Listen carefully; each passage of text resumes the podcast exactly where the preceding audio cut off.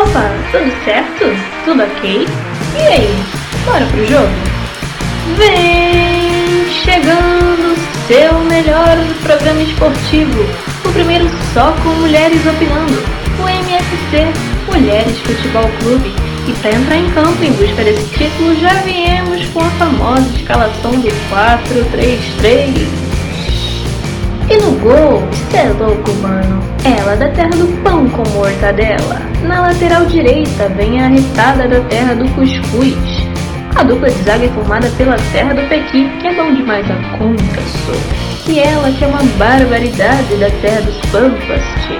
E fechando a linha defensiva, vinda da terra da Saí, é ela mesma. Beleza, é égua. E no tração da balança temos quem ama um pão de queijo, vai Fazendo essa ligação perfeita na meiuca, temos ela, que carrega seis estrelas no peito. Já preparando para atacar, mas ainda no meio, vem ela que pega o trem São Cristóvão e para logo na terra do samba. Fazendo trio de ataque, temos na ponta esquerda ela brilhando com uma estrela imponente. Na ponta direita temos ela que, como Nelson dizia, todo passa, menos quem das três cores, passará jamais. E na cara do gol é bafo, bafo, festa na favela, brother. E claro, né? Nossa equipe técnica. Eu, a sua narradora preferida de toda a semana. E ele, né, claro, o nosso gandula, para colocar a bola em jogo e nada mais. Então pegue seu goró e vem em campo conosco em busca desse título, amigos. Tamo junto! Opa, galera, boa noite! Agora é exatamente 8h35 Estamos começando o MFC. Não tenham problemas com a minha imagem, porque a minha câmera vai ficar travando um pouco, sim, mas o meu som vai estar saindo para vocês. É, vou falar um pouquinho da ideia de fazer esse programa e vou começar a apresentar essas garotas, que é de fato o que a gente veio fazer. Falar futebol com elas. Eu não tenho nada a ver com isso, elas que estão aqui para falar. É, a ideia do projeto surgiu exatamente para dar voz à mulher no esporte, porque falta muito isso, não existe se tem um programa esportivo, você tem uma, duas, talvez, é, comentando, e aí esporadicamente, não é sempre, né, numa bancada que você tem mulher comentando. E a maioria dos esportes onde tem mulheres comentando, é, na, num principal, são mulheres fazendo a apresentação. Então aqui a gente vem quebrando os paradigmas, a gente vem com 11 mulheres comentando do Brasil inteiro e eu apresentando, obviamente, carregando a minha portuguesa carioca aqui no peito, no fundo, enfim. É, muito obrigado a vocês que estão nos assistindo. Toda segunda-feira estaremos aqui. E antes de tudo, se inscreva aqui no canal, dê o likezinho. Se vocês estão ouvindo pela rádio, vem no YouTube depois, então se inscreva aqui no canal, o show vai começar. Nos siga nas redes sociais, mfc.programa esportivo. Sem mais delongas, vamos chamar nossa primeira nossa primeira convidada, vamos dizer assim, nossa primeira comentarista convidada do programa, que é Tricolor. E ela vai se apresentar e vai dizer um pouquinho melhor para vocês.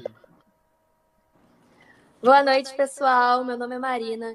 Eu tenho 21 anos e eu vou falar um pouco sobre o Fluminense para vocês, o que tem acontecido nessa última semana, quais são as expectativas. Bom, nesse último final de semana, o Fluminense jogou é, o jogo contra o Botafogo, um amistoso, e acabou empatando por um a um com o gol do Evanilson. Foi um jogo muito arrastado. Eu acho que ambos os times esperavam mais desse jogo, né? Foi um jogo até chato de se assistir. Então, acho que quebra um pouco da expectativa para o Brasileirão, que ambos os times almejam uma briga pela Libertadores. E eu acho que é um time que mostra um pouco mais de meio de tabela. Então, a gente tem que esperar o Brasileirão começar para ter mais uma ideia de como o time vai fluir.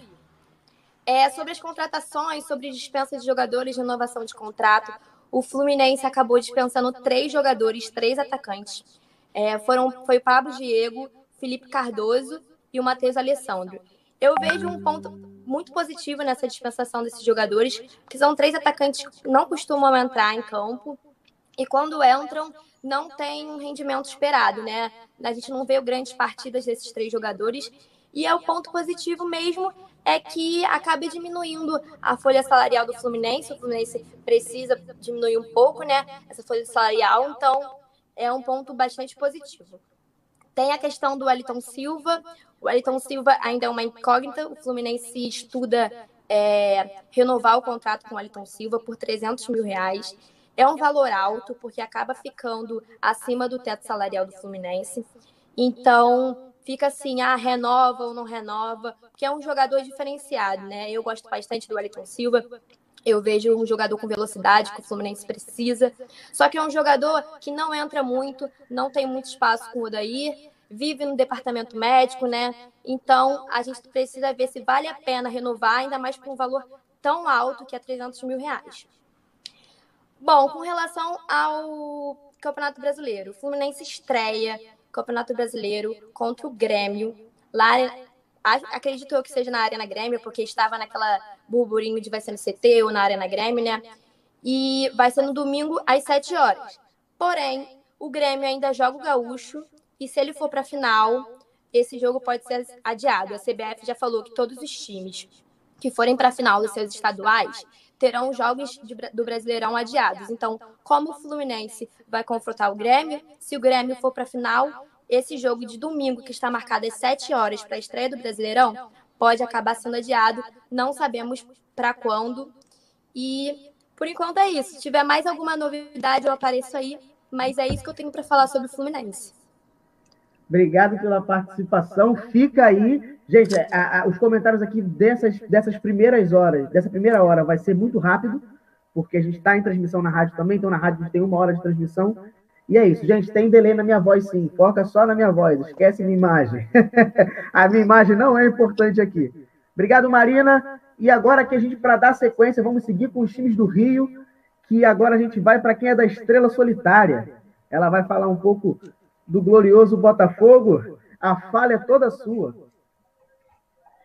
E aí, torcida gloriosa, tudo bem? É, hoje eu estou aqui para falar também um pouco, como a Marina já falou, não vamos estender muito sobre o jogo de, de ontem, não, é, de sábado, quer dizer.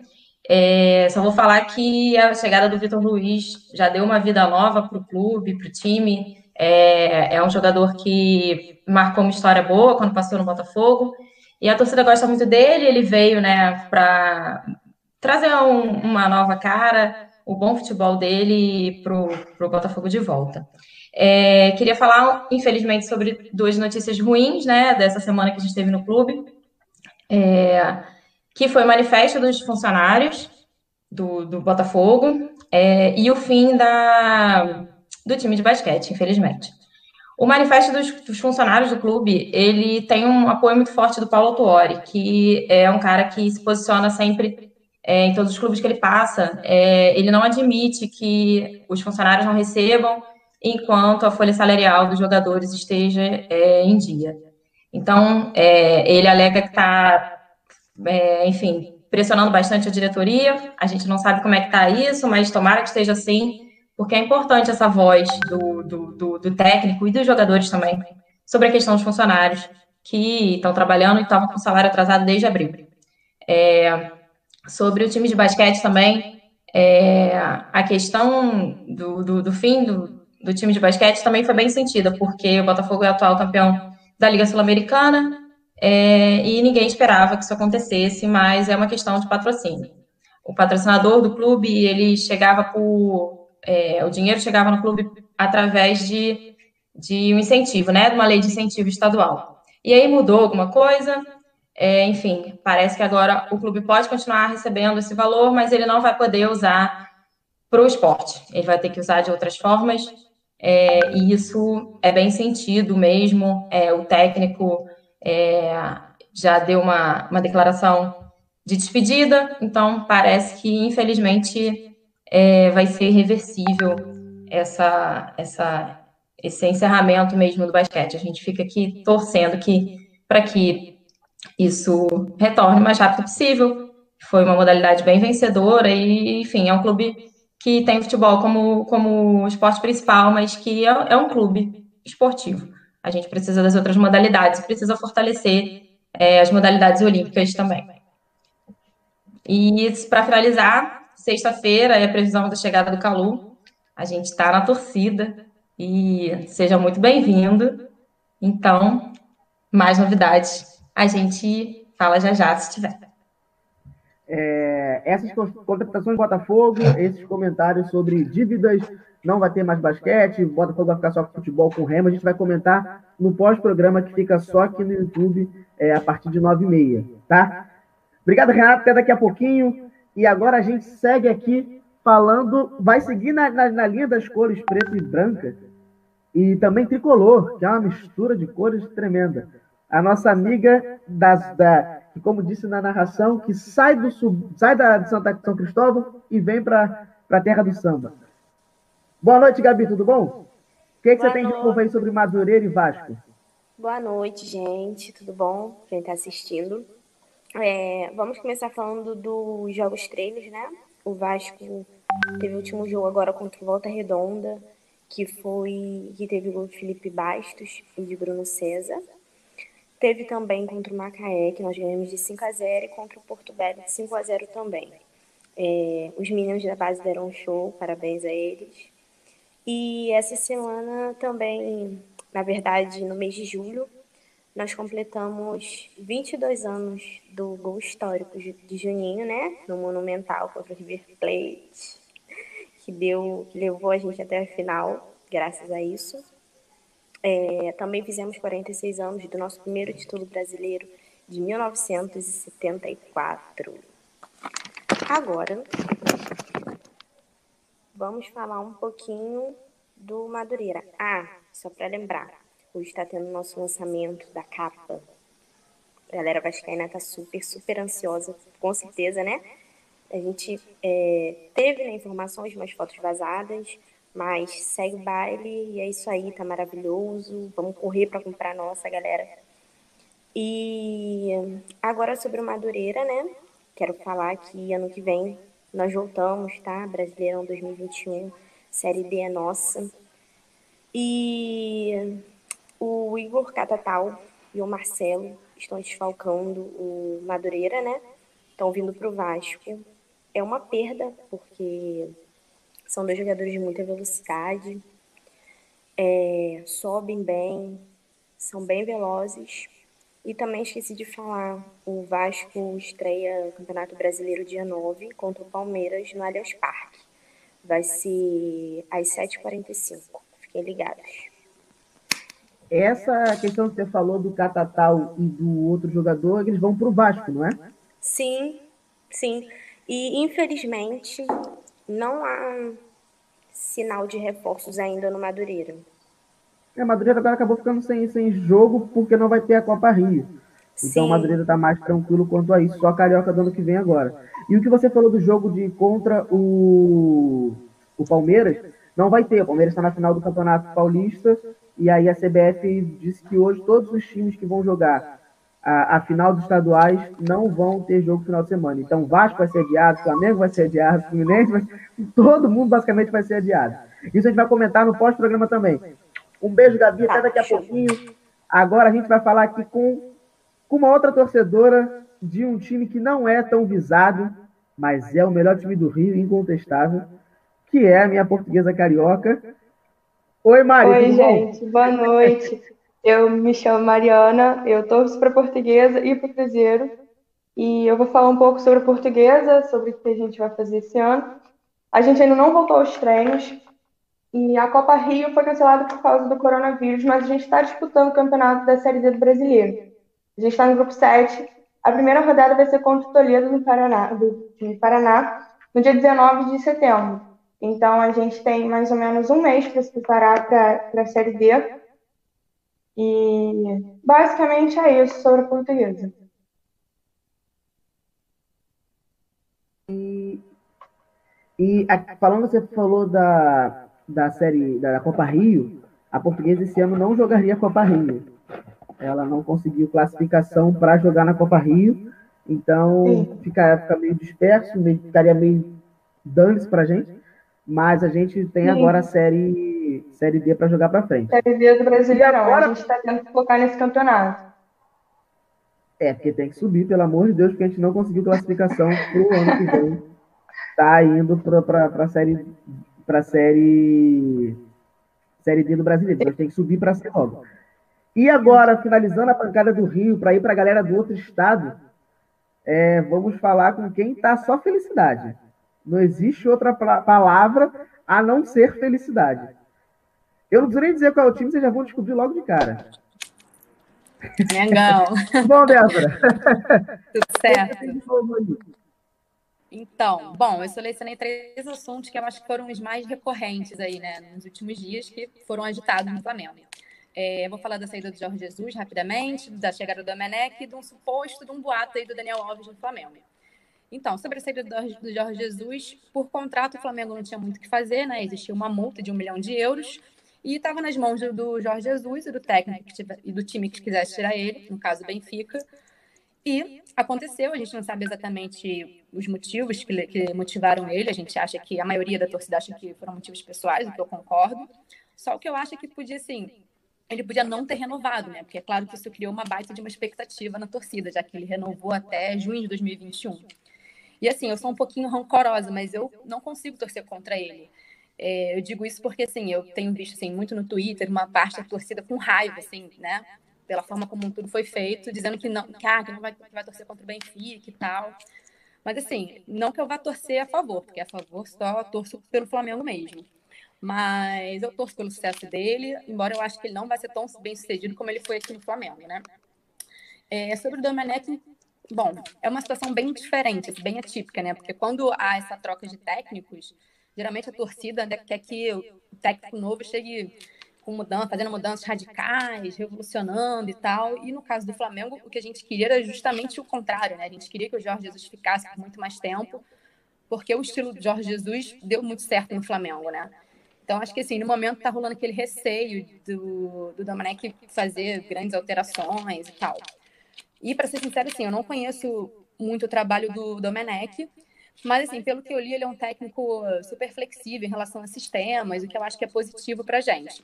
E assim, hoje na apresentação ele mesmo disse que ele vai mudar, fazer mudanças pouco a pouco, até implementar o, o estilo de jogo dele, né? Então, assim, se ele cumprir o que ele está falando, acho que vai dar bom. É... E além do mais, assim, ele tem em mãos um time muito muito melhor de todos, de, do que todos que ele já dirigiu, né? Então, isso ajuda bastante. E assim, então, como, uma boa sagitariana, eu tô otimista, acho que vai dar certo. E assim, bom, o cara a gente sabe que, que, a gente sabe que o cara é bom, né? Porque ele ficou tanto tempo ao lado do Guardiola, não foi à toa. E uma coisa que eu acho muito importante, assim, no Flamengo é que ele já tá chegando com a torcida do lado dele, né? Eu, se não posso falar do Amanek, eu já aquela música chiclete já me vem à cabeça. Agora já vou dormir pensando nessa música mais um dia. E sobre o Daniel Alves, foi basicamente aqui. Esses últimos dias rolaram Bom, foi ventilado um boato aí de que talvez ele viesse do São Paulo para o Flamengo, mas, até porque pelo Domenech está chegando também, porque eles já trabalharam juntos no Barcelona. Mas hoje mesmo na apresentação do Domenech, o Braja descartou, falou que isso é boato que nunca foi assunto no, lá no time. Mas assim, caso fosse verdade, eu gosto do Daniel Alves, ele é um jogador versátil, super campeão, experiente, mas ele já é mais veterano, né? É claro que entre o João Lucas e o Daniel Alves, para revezar com o Rafinha, eu prefiro o Daniel Alves.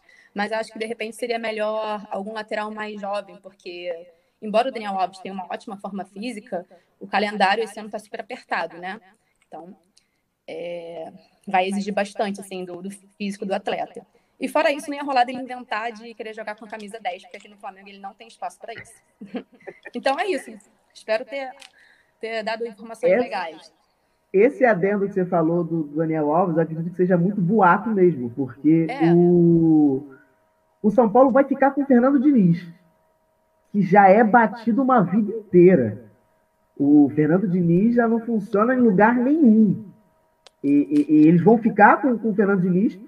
Imagina liberar o Daniel Alves, que é o cabeça-chave da galera ali. É, mas é... o que eu ouvi dizer é que seria mais pela folha salarial, né? Que o Daniel Alves é tipo, é um. Né, recebe pra cacete lá, e assim, eles estão na, na, pior. Então seria para se livrar de um, de um problema grande financeiramente e um time que poderia suportar, absorver esse valor seria o Flamengo, né? É, eu, a gente vai debater isso na próxima. Na... tá jogando dinheiro pro alto. A gente é. vai falar dessa, dessa, dessa próxima, dessa questão depois do programa, quando acabar da rádio. E agora a gente vai seguir aqui com mais uma torcedora, mas agora ela é fora do Rio. Ela é fora do Rio. Ela tá toda feliz porque ela tá na final do campeonato. Ela tá na final do campeonato. Então, para um time que há quatro rodadas atrás poderia ter caído. Tava... Tá, obviamente a gente sabia que não iria cair, mas estava brigando para não cair. Gabi, me conta aí como é que é a situação aí do Corinthians. Oi, gente, eu sou a Gabi. Bom, eu escolhi o assunto principal para falar para vocês aqui, que é o Campeonato Paulista. E sobre a evolução do meu grande time, não é mesmo? E como diz o Rodrigo, a gente estava brigando aí para não cair, mas a gente não ia cair, não, né, Rodrigo? Vamos ser sinceros. Depois de quatro vitórias seguidas sem tomar um gol, eu achei isso maravilhoso né? Então a gente está classificado aí para uma quarta-feira mais um clássico. E eu, assim, eu estava vendo que teve um debate se teria ou não obrigação do Palmeiras ser campeão. Talvez sim, como comentarista, talvez sim, né? Após 10 anos sem ganhar um, um campeonato do estado, talvez seria obrigação deles mesmo. Também teve um outro, uma outra questão que foi dita em relação à falta que foi feita e tudo mais. Bom, é, não teve intenção, mas para mim fez, gente. Mas para aquilo, para mim foi, sem dúvida. Tá um grande debate em relação a isso. E que mais que, a gente, que eu estava vendo aqui? Bom, é, quais são assim os, os objetivos que a gente tem ainda entre quarta e depois sábado, né? Acho que o Corinthians ele vem com três volantes e eu acho que, bom, como comentarista, a minha opinião é que vai ser 0 a 0 e depois vai para pênalti, que a gente está aí com dois goleiros que são bons, muito bons para isso. Mas como o Corinthians, ele resolve isso, como corintiana, como torcedor, ele resolve isso na quarta-feira, né? E sábado a gente só vai lá brincar. é isso, gente. É, o que você falou que o Corinthians vem como favorito, é mais ou menos a questão do Corinthians vir então, sem a necessidade de ganhar. Porque a folha salarial do Palmeiras é muito maior e o Corinthians vem de, de um tricampeonato. Exatamente. Mas eu acho que não existe, não, não existe uma, uma, como que eu vou te dizer, uma preferência. Eu acho que psicologicamente o Corinthians está mais preparado em relação a isso. Psicologicamente digo isso. E, e, digo mais, eu acho que também não foi o São Paulo ele deu uma ajudinha para a gente ser classificado, mas se você for lá atrás, se você for ver lá atrás, quem mesmo ajudou a gente ser classificado foi o Palmeiras. Porque se ele não tivesse sido competente e tivesse empatado, a gente não teria sido classificado, né? Exatamente. Então... Era só ter casa. Oi? Era só o Palmeiras ter ganho na volta, porque é, era um time muito, muito mais forte, é, é mais forte dentro de campo, porém, e, e, a questão de, da falta de jogo talvez favorecesse muito mais o Palmeiras, e acabou não favorecendo. Sim. Então é isso. Daqui a pouco a gente comenta mais sobre um, um pouco sobre principalmente a questão da arbitragem, o tal do juiz Klaus, que expulsa, não expulsa, mas expulsa e não expulsa. e, agora, e agora a gente vai chamar mais uma torcedora. Agora a gente vai dar uma passeada pelo centro do país, pelo centro do país, com uma torcedora que acredito que esteja muito esperançosa com o seu time para esse ano. Oi, Andresa, tudo bom? Oi, boa noite, tudo bem? Então, esperançosa. Muito esperançosa, só que a gente precisa de dar um jeitinho nos reforços, né? Então, primeiro eu queria falar com vocês sobre o coronavírus, né? Que acho que é um assunto muito importante agora no momento. É, vou comentar sobre o Goiás. Na semana passada foram feitos testes em 90 pessoas e olha só, desde o início dos, dos treinos já foram 15 casos positivos lá entre jogadores e comissão técnica.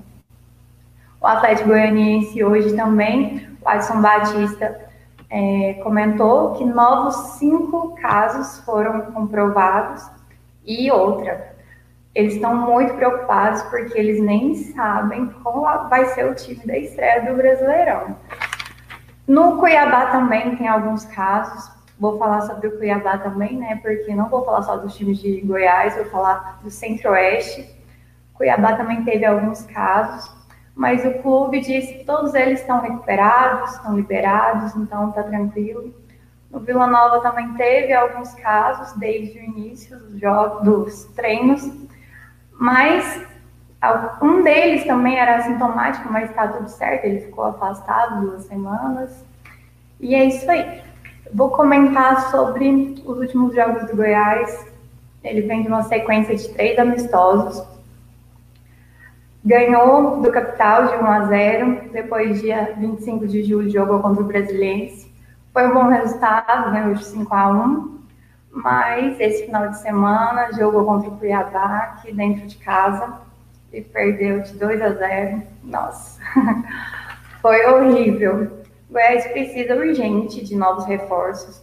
Ney Franco disse que podem chegar essa semana, só que eu acho que já tinha que ter chegado há muito tempo, já devia estar treinando para entrar, para estrear no Brasileirão mais preparado. O Goiás vai estrear no Brasileirão esse final de semana, domingo, contra São Paulo, aqui no estádio Serrinha, e precisa urgente entrar em campo mais preparado. é isso. O, o, o que você falou do Covid aí em Goiás, os casos aí estão crescendo muito, não é? Sim, estão crescendo muito. A gente, no início, a, a quarentena foi tudo certa, o nosso governador fez assim, ela é bem adiantada, só que agora os casos estão subindo muito, e ainda todos os lugares, dentro de todos os times, né? Muitos times têm muitos jogadores aí, infelizmente, né, com essa doença. Mas eu espero que isso passe logo, né? Porque o mundo do futebol não pode parar. Exatamente. Mas uma pergunta que eu tenho para você é, por exemplo, o, o, é, eu vou te fazer uma pergunta e já vou jogar para a próxima que vai ser que é do Sul. O Goi... Em Goiás, né, no centro, no centro-oeste do Brasil, tá com... tem muitos casos de coronavírus. Então você tem medo de talvez o Goiás ter que jogar fora da sua região, por exemplo, sei lá, um Goiás e, e, e, e sei lá, e Atlético Paranaense em São Paulo, porque não pode jogar em Goiás. Você tem algum, esse receio ou você acha que isso não pode, não, não deve acontecer? Então, eu não tenho esse receio, não, porque assim, é, a gente está bem aqui no centro de tudo, né? É considerado um dos estados com que o aumento de infecção está muito alto.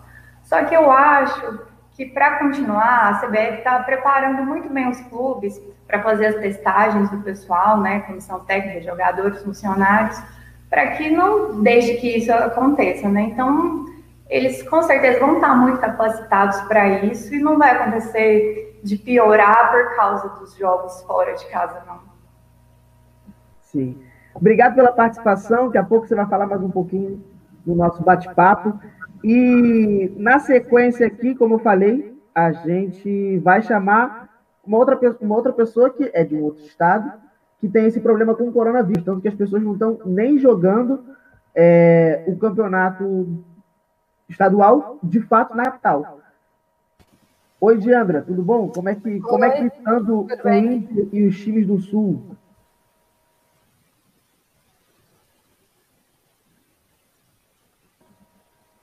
Você me ouve? Agora sim. Ah, tá. Como é que anda os times do, o time do Inter e os times do Sul? É, como tu disse, né, a gente teve esse problema aí com a Covid, nós entramos na bandeira vermelha aqui e tanto o Inter quanto o Grêmio saíram aqui de Porto Alegre para poder treinar. Uh, pediram para clubes uh, de fora, foram para Santa Catarina. Uh, teve a possibilidade dos dois irem para a Serra para poder treinar, mas agora já foi liberado.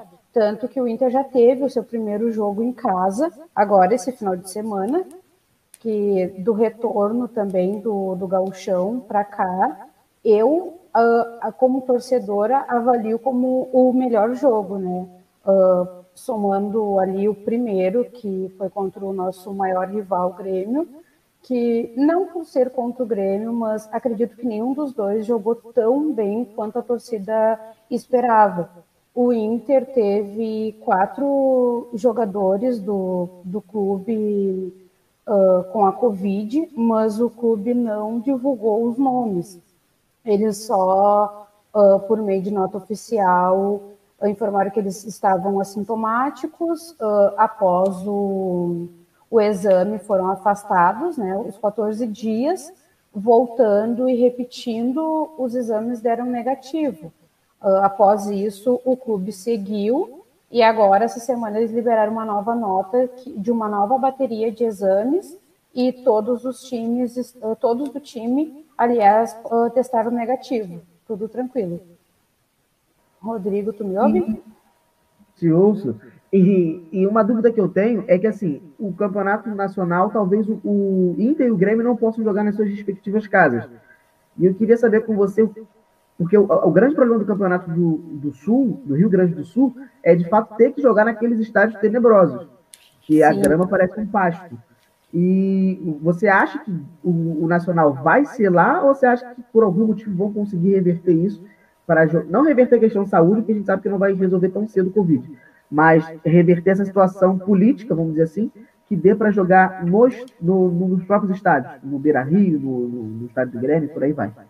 Né, é, eu acredito que tanto o Inter quanto o Grêmio uh, vai conseguir essa liberação para poder jogar o estadual em casa, né?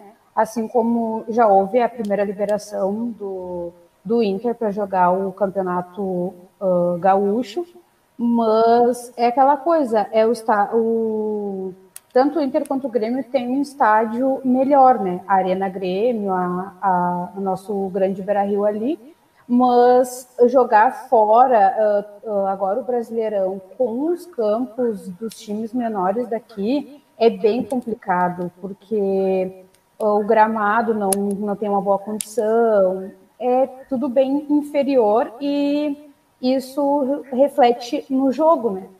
Eu acredito que eles uma... precisam uma, uma liminar que libere. Uma pergunta que eu tenho para você é o que, que você acha é, dos times do Sul? Qual o time que vem mais preparado? Você acha que vem mais o, o, o Inter, Grêmio, ou sei lá, o Atlético Paranaense, que vem numa reformulação e, e, e cada vez vem evoluindo cada vez mais o time do Atlético? e é talvez a questão do fator casa ajude mais eles, porque eles não têm esse problema de jogar fora. Como é que você acha essa, essa referência desses times? Inter e Grêmio, eu acredito que, que vem bem, mas como tu disse, né, uh, pelo fator não precisar sair de casa, acredito que nesse quesito Inter e Grêmio ainda esteja atrás, porque jogar fora de casa e de novo, né, em ah, campos que não facilitam o jogo, eu acredito que eles arranquem mais atrás, Inter e Grêmio. E o Inter uh, estreia prevista para dia 8 de agosto contra o Curitiba, né? Mas tudo depende do nosso campeonato gaúcho também. Quer falar que talvez não jogue. É, é. Beleza, obrigado. Breve a gente vai debater mais um pouquinho no, no extra. A gente tem 35 minutinhos de programa. A gente talvez consiga fazer mais uma rodada com as meninas aqui. E agora é basicamente a voz do povo e a voz de Deus. O pessoal está aqui aclamando, aclamando, pedindo, pelo amor de Deus, cadê ela? Ela vai chegar, gente. Calma lá, mais um. Cadê a Danis? Ó, vou até botar aqui na tela. Cadê a Danis? A Danis está aí, gente. A Danis está chegando. Quem é a Danis? Fala pra gente quem é a Danis. Libere seu microfone e fala pra gente. Oi, gente. Meu nome é Dani, tenho 22 anos. Sou torcedora do que eu costumo chamar de time do mundo, né? Enfim. É, bom, o Fortaleza vem de uma eliminação bem dolorosa na Copa do Nordeste, na semifinal da Copa do Nordeste, para o rival. Eu não vou dizer inesperada, né? Porque era um clássico rei, então tudo podia acontecer, mas a postura do time, a forma como a gente jogou e foi eliminado, sim, foi inesperada, né? A começar pela escalação. A torcida ficou na bronca com o Rogério porque ele escalou um time totalmente diferente, um time que ninguém esperava, né? Imaginando que o jogo fosse ser de uma forma e que fosse ser definido no segundo tempo, acabou que não. O rival aproveitou a oportunidade que teve, um erro da nossa defesa, foi decisivo e decidiu o jogo no primeiro tempo ainda, né? Acabou que soube se portar em campo, soube se defender bem, marcou bem, e o Fortaleza não conseguiu jogar, né? Os atacantes do Fortaleza não conseguiram jogar, o Oswaldo estava mal, enfim. O time todo jogou mal, para falar a verdade. Mas a gente já vinha também de um jogo muito ruim, né, contra o esporte, que a gente, que a gente acabou se classificando nos pênaltis, mas se o jogo tivesse que ter sido definido no tempo normal, o mais justo seria o esporte passar, infelizmente. Né, então acabou que a gente foi eliminado, agora tem a final, que é Bahia e Ceará. Inclusive o jogo já é amanhã, o Ceará acabou ganhando o primeiro jogo por 3 a 1 E a gente espera agora as finais do Campeonato Cearense, né? Ainda não tem data definida, né? A FCF ainda não definiu as datas. E tem que saber quais são os dias que, que vão acontecer, porque a CBF também disse que vai ter que mudar a data de jogos do Campeonato Brasileiro que coincidirem com as datas das finais dos campeonatos estaduais, né? Então a gente está nessa espera, nessa expectativa aí. Para o restante do ano do Fortaleza, a gente ainda tem a Copa do, do, Brasil, né? Que a gente entra nas oitavas por ter sido campeão ano passado da Copa do Nordeste. E o Campeonato Brasileiro, né? Sobre contratações, a princípio ainda não tem muita coisa sobre contratações. O que a gente espera é que cheguem é, reforços para zaga, lateral e volante, assim, são os, os, setores que a gente sente um pouco mais de deficiência no Fortaleza, né? Mas a diretoria do Fortaleza trabalha sempre com muita cautela, entendeu? e o Rogério Ceni também. Então, a expectativa para o campeonato brasileiro é diferente do ano passado, que a nossa expectativa era simplesmente não cair, a gente só queria permanecer. Acabou que conseguiu ficar em nono lugar, né? Foi para a Sul-Americana e foi para a Sul-Americana, fez um ótimo campeonato, na verdade. E é isso. Uh, Fortaleza, em, falando em Sul-Americana, né, no começo do ano vinha bem, fez, a gente tinha uma expectativa muito grande na Copa do Nordeste, porque o primeiro semestre, o começo, né, antes da parada do Fortaleza, foi realmente muito bom. Né, a gente conseguiu ganhar do Independente no Castelão por 2 a 1 jogando muito bem.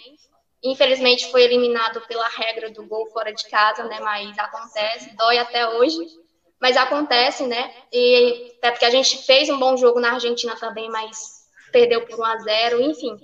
E é isso, a expectativa para o Campeonato Brasileiro é que a gente consiga terminar pelo menos no G10, né? A gente.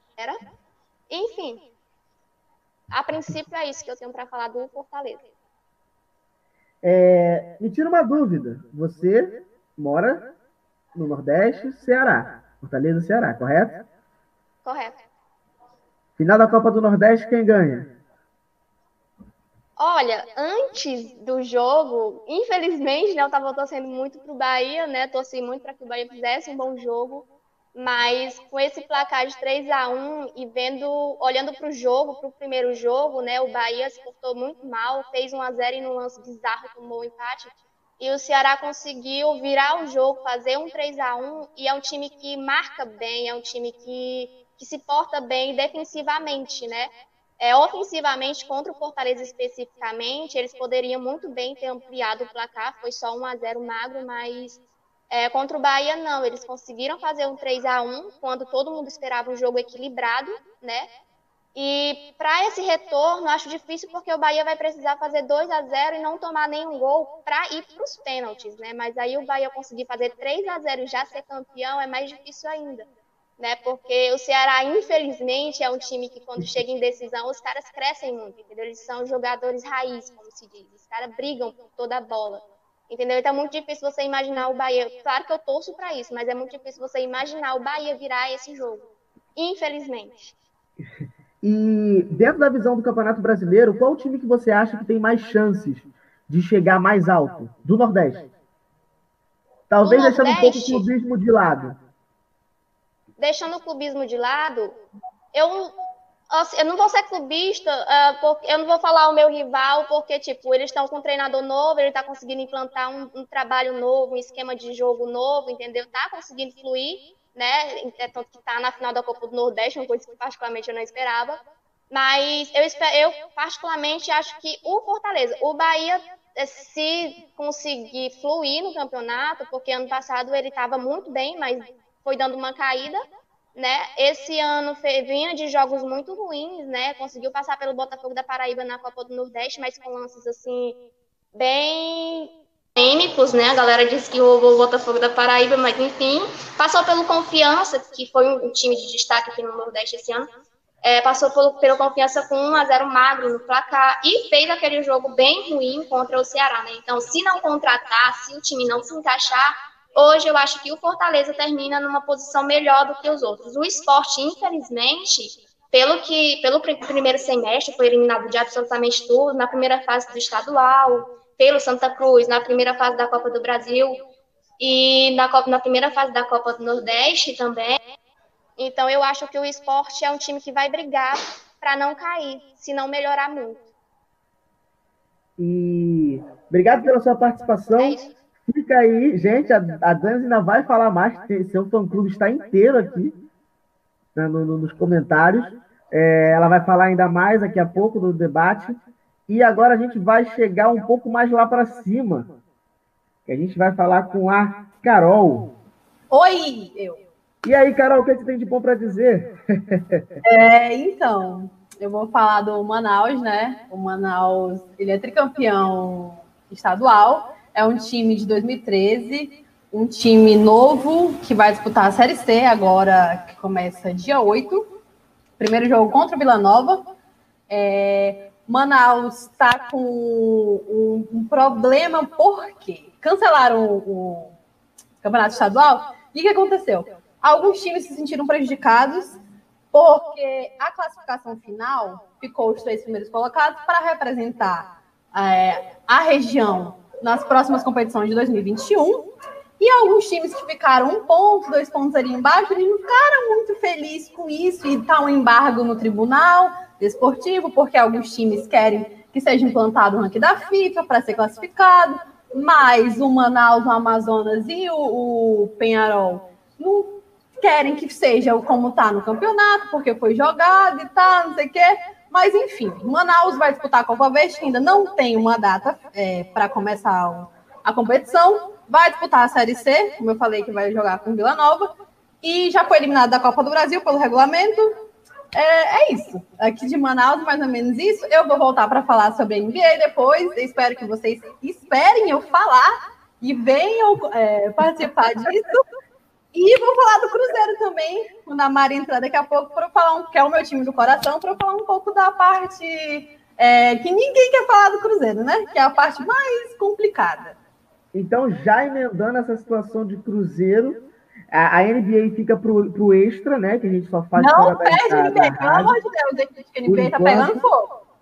É, vou colocar a Mari aqui já junto com a sua irmã, a Ju, e fica nessa, nessa questão de times de Minas.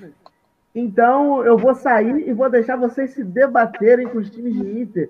De, de Inter, ó, ó, confundindo times. É muita Só gente. Só tem é um time grande em Minas. O outro, ele não tem nem o que falar. Mineiro. Não tem nem o que falar ah, desse pronto. outro time aí. Não tem nem o que falar dele, vai. O maior tá na Série A. Não. O maior, ele tá, tá na Série B momentaneamente mas ele vai subir, entendeu? Isso é só um passeio que a gente está dando só para conhecer novas competições, só isso. Então, então vocês que são que, que torcem para time de Minas, me expliquem por que, que o Cruzeiro perdeu seis pontos já de cara. Vai, o Cruzeiro... é vez. o Cruzeiro foi penalizado com seis pontos devido às dívidas que ele está tendo no Profut. É, a gente está com 330 milhões de dívidas na União são dívidas que estão sendo parceladas e estão sendo é, tentando ser organizadas para ver a melhor forma do clube pagar. Nós já resolvemos a maior parte delas. Uma delas era a dívida com Caicedo, do Independente Del Valle, que já foi parcelada em 18 vezes. Já é uma dívida que prejudicaria a gente agora, nesse mês de agosto, com a não inscrição de jogadores para o campeonato da Série B. Porém, a gente já conseguiu resolver essa parada, só falta do Pedro Rocha.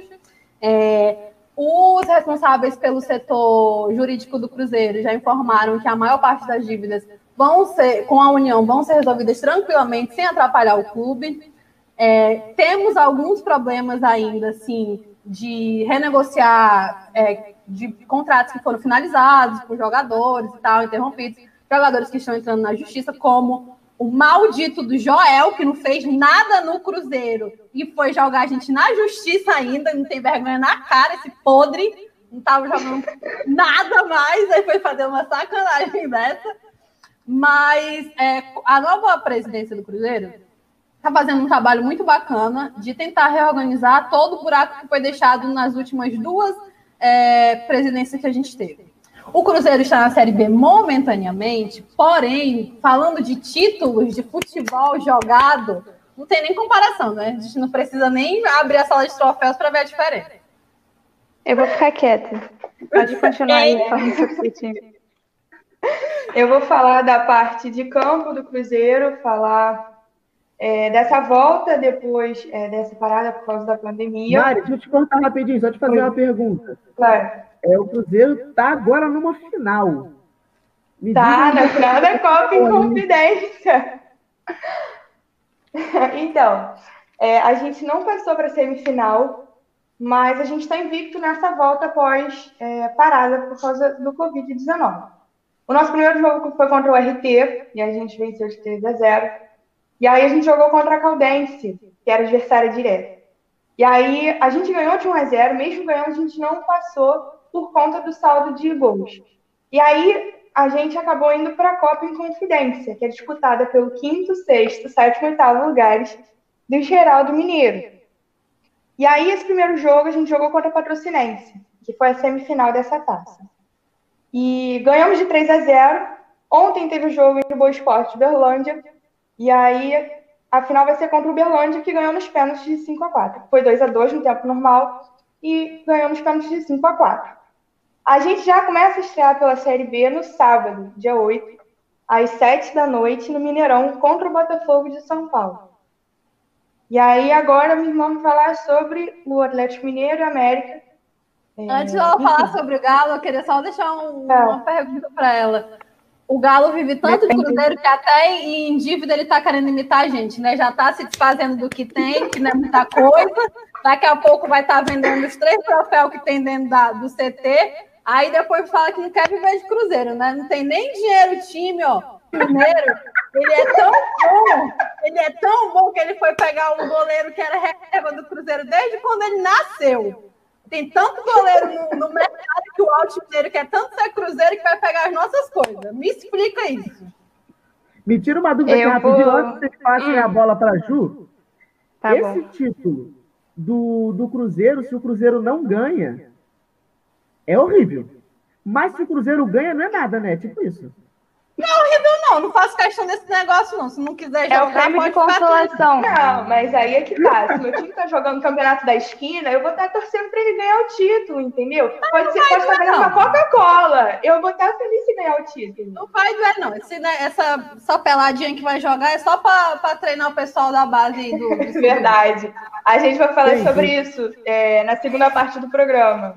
E Ju, Ju, a gente está finalizando nosso tempo. Fala aí do Atlético, do América. Como é que é essa situação? O Atlético sai campeão ou está longe disso? Não, eu espero que saia campeão, é o mínimo, né? Mas tudo bem, vamos começar. Bom, eu, meu nome é Juliana, como todo mundo falou. E, tipo assim, respondendo a pergunta dela, não vou nem responder, mas vamos começar aqui. Bom, não tem resposta. Não, eu, eu, eu respondo no, no pós, pode deixar comigo. Agora eu vou dar as notícias de fato.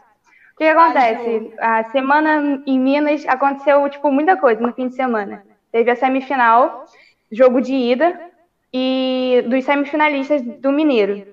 Vou falar primeiramente da Caldense Tombense, que teve, foi 1 a 0 Tombense, e nisso a Caldense precisa fazer dois gols, no caso, ter dois gols de diferença para passar para a final. É, quanto ao Atlético, eu vou falar um pouquinho mais. Foi 2 a 1 um. Eu senti uma. Como eu posso falar para vocês? Eu acho que o Galo dominou bastante o, o jogo de uma maneira muito ampla. Só que no segundo tempo eu senti uma, um grande desempenho em relação ao Mequinho. Eu acho que o Lisca soube usar bem os jogadores. E é isso. Eu preciso falar também para vocês em relação ao cartão, que o Zé Ricardo do Mequinha está fora do próximo jogo, já que após a falta dura no Jair, durante o jogo ele acabou amarelando, no caso, ficava amarelo, e nisso ficou próximo, ficou fora do próximo jogo. E vamos lá, calma, recapitulando. É, o Alan Franco, ele cumpriu a suspensão dele, então ele está à disposição do São Paulo para os próximos jogos, assim como o Gabriel voltando de lesão. Se não me engano, no Pubis. Exato. É... Sobre as contratações. Ah, os gols foram 2 a 1 um. O gol foi de Jair e de Natan, e do Mequinha foi do Ademir. Quanto às contratações do Galo, a gente tem a especulação do Sacha, que rescindiu o contrato com o Santos, Mas a gente está nessa disputa com outros times, que, por exemplo, são da, da Turquia, da Arábia Saudita, Portugal. Então, não tenho certeza sobre nada. E a vinda do Mariano, que é lateral direito, e está contratando até 2022. De, veio hoje, essa semana, para BH para fechar contrato. E eu acho que é basicamente isso. Eu queria falar da volta do Jair, após lesão, já fazendo o gol. Então, creio eu que será titular absoluto para o São Paulo. E eu espero que o São Paulo, de fato, consiga organizar o time de uma maneira muito, muito próspera. E como algumas meninas falaram sobre a CBF, a CBF informou que a volta para o Brasileirão está incerta dependendo dos finalistas do Mineiro. Então, não posso dar precisão quanto ao jogo do Flamengo, contra o Flamengo, no caso, na primeira rodada. Mas é isso que eu tenho para falar em relação ao Atlético no momento. Aí pós eu começo a xingar. E aí, e aí agora a gente vai retirar vocês, a gente vai voltar com duas meninas para fazer os últimos comentários que o nosso programa na rádio está acabando. É uma horinha só, mas a gente segue aqui no pós. É... Eu vou chamar aqui a Andresa, que ela tem alguns comentários a fazer ainda. Pode falar, tempo todo seu. Então, os próximos jogos, né? O Goiás vai jogar contra o São Paulo domingo agora, no estádio da Serrinha, aqui em Goiânia. O estádio está em obra, está ficando lindo. Não vai estar pronto, mas vai poder, vai poder ter os jogos. O Atlético, né? Ele iria jogar contra o Corinthians, aí como o jogo foi adiado, então a estreia provavelmente vai ficar com o jogo contra o Flamengo mesmo, dia 12, né? Quarta-feira que vem aqui em Goiânia também, no Estádio Olímpico. O Cuiabá, pela Série B, vai jogar também contra o Brasil de Pelotas esse final de semana, sexta-feira. E na Série C, né? Vila Nova vai jogar contra o Manaus, lá na terra da Carol, né? Esse final de semana também, lá na Arena Amazônia. E é isso. Eu adorei a sua risada na Série C, né? Tem. lugar dele, né? Acho, acho maneiro, acho maneiro. E agora, para fazer o último comentário, acho que do programa, porque o tempo já vai se esgotando, vou chamar de volta a Renata aqui para fazer os últimos comentários. Só falar, fala toda sua. É só ativar o microfone aí. Então, só para vocês assistirem no domingo, é, Botafogo e Bahia estreia no Campeonato Brasileiro. E, por favor, acompanhe no Instagram ou no Botafogo TV a resenha da melhor amizade que existe no futebol brasileiro. Honda e Marcelo Benevenuto. Ninguém fala a mesma língua e eles são melhores amigos. Sério, vale muito a pena. E me tira uma dúvida aqui. Que, que eu... Ih, não, tá aparecendo eu? Não?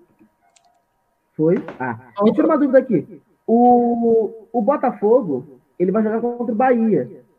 E vai estar na final do campeonato estadual. Então você acha que não interferiria esse jogo também? Apesar que o Botafogo está jogando dois. É, o Bahia está jogando dois campeonatos distintos. Que é a série. que é o Campeonato Baiano e a Copa do Nordeste. vou até colocar a Danis aqui, para caso ela tenha algo a comentar sobre também. Que eu queria entender disso, se o Bahia vai mesmo jogar tá esses dois jogos em, em, sequência, porque teria final do Campeonato Baiano e o Campeonato Brasileiro. Pelo que eu vi de informação, o Bahia vai jogar os dois jogos. E eu queria saber se vocês têm alguma informação sobre isso, se vai mudar o jogo ou não vai. Não, é, eu, não, eu não sei. Normalmente, normalmente ele joga desde o começo do ano, na verdade. O Bahia ele, ele adotou esse sistema, né? Porque ele jogava a Copa do Nordeste com o time principal e o campeonato estadual ele colocava o time alternativo, ou sub-23, se eu não me engano. Então, aconteceu esses dias também com o próprio Vitória, né? O Vitória jogou num dia pela Copa do Nordeste, no outro dia jogou pelo Campeonato Estadual com os jogadores que não tinham jogado na Copa do Nordeste. Então, eles fazem essa, essa alternância entre os times.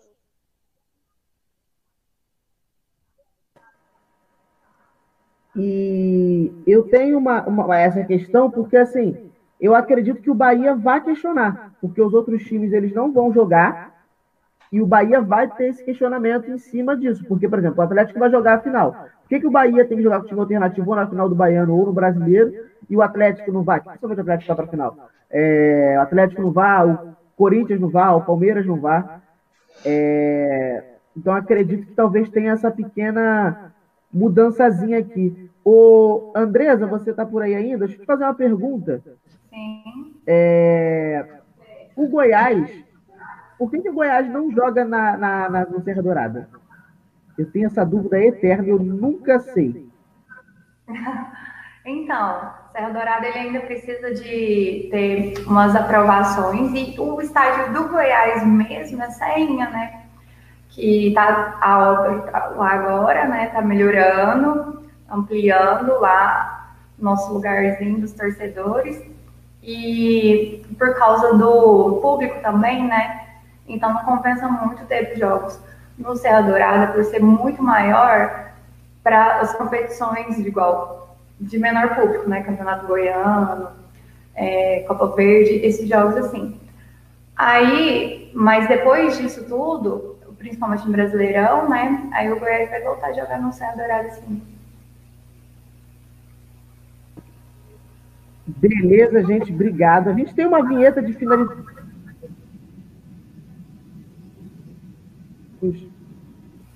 Então, gente, é isso. É, a gente tem uma vinheta de finalização muito bonitinha, mas por problemas técnicos ela não quer ir.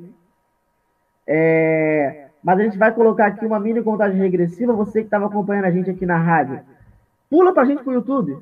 Pega o telefone, já que está no telefone, pula, bota lá, youtube.com/barra o show vai começar e você vai estar tá vendo a nossa live lá, que agora a gente vai debater sobre esses assuntos e vários outros. Tem até meu papelzinho do Faustão aqui, ó a gente vai falar sobre racismo com o Marinho, falar sobre estadual, falar sobre VAR, falar sobre Covid, que os jogadores foram testados e depois foram destestados, é, foram dizendo que tinha Covid, depois dizendo que não tinham. É, a gente vai falar também sobre o assunto polêmico do Paulistão, que é o Fagner. Enfim, fica com a gente aí. 30 segundos a gente volta só para a internet. Você que está na rádio, muito obrigado. Me siga nas redes sociais no Facebook e no Instagram, mfc.programa esportivo. E você que está aqui no YouTube, fica com a gente. A gente já volta. E fim de papo! É, gente, o programa acabou, mas não chorem não. Fiquem calmos, tá? Fiquem tranquilos. Sabem por quê? Porque semana que vem tem mais! Neste mesmo horário, neste mesmo local, estaremos juntos. Nos sigam nas nossas redes sociais, no Facebook e no Instagram, como arroba mfc.programa esportivo. E no YouTube, se inscreva no canal. O show vai começar! Até semana que vem! Fui!